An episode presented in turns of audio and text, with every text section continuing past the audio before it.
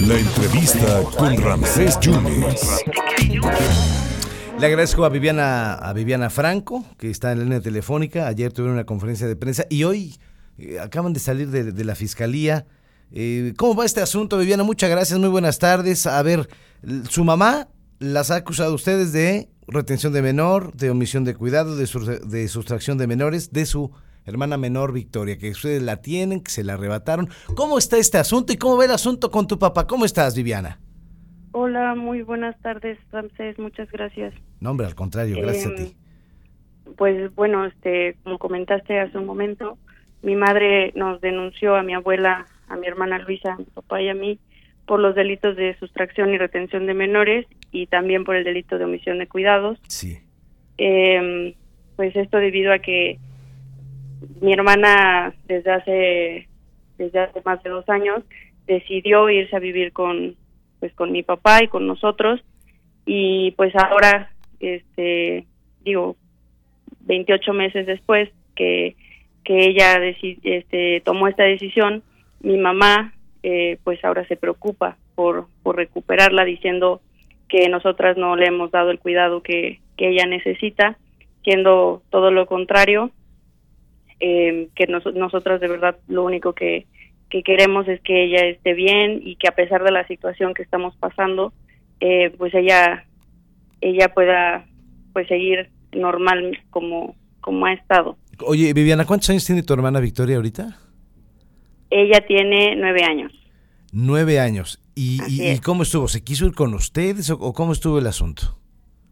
Así es, este, eh, en julio de 2020 ella tomó la decisión de irse a vivir con, con mi papá y bueno, ya nos encontramos mi hermana Luisa y yo con, con él debido a que tuvo muchos problemas con mi mamá, digo, eh, desgraciadamente la agredió físicamente, emocional, psicológicamente también y ella solita una ella pues tomó la decisión dijo saben qué yo ya no quiero seguir con mi mamá yo la quiero mucho o sea ella siempre dejó en claro que la quería pero que pues clara claramente ella no pues no, no quería pues esa vida no oye, Viviana, acabas de salir de la fiscalía. ¿A qué fuiste a la Fiscalía General del Estado?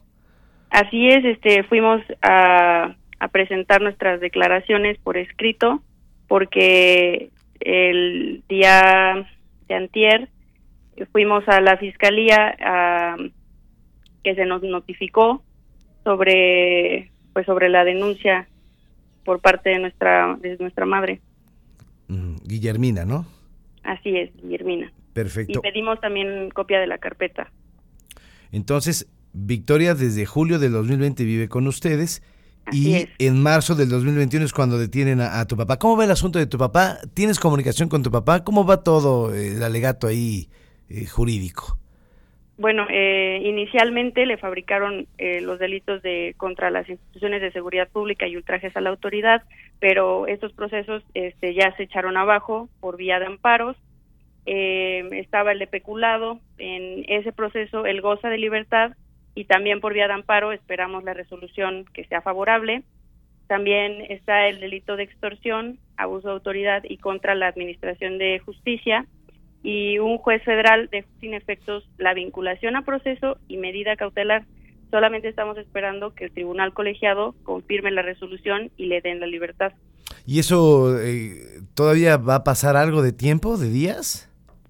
Eh, pues digo, nosotros esperamos que sea lo antes posible, pero pues yo creo que sí un par de meses más.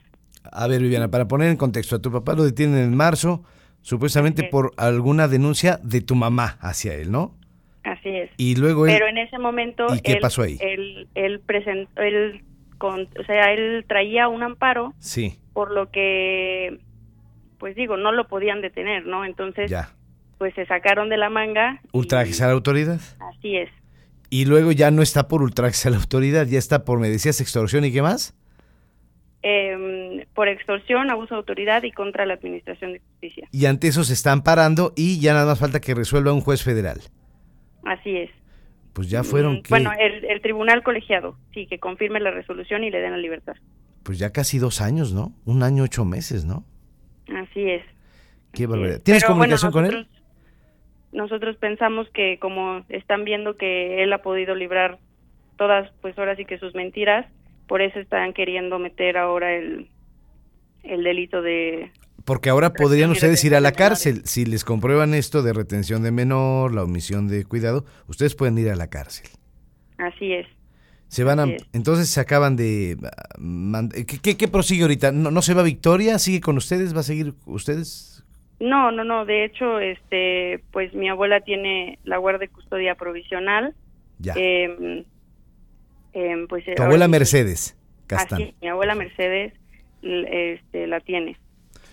Obviamente nos da, sí nos da mucho miedo por cómo hemos visto que se ha llevado todo el tema de mi papá, que digo, hacen lo que se les da la gana, entonces no dudaríamos que... ¿Tú crees que esto es un... tu padre es preso político?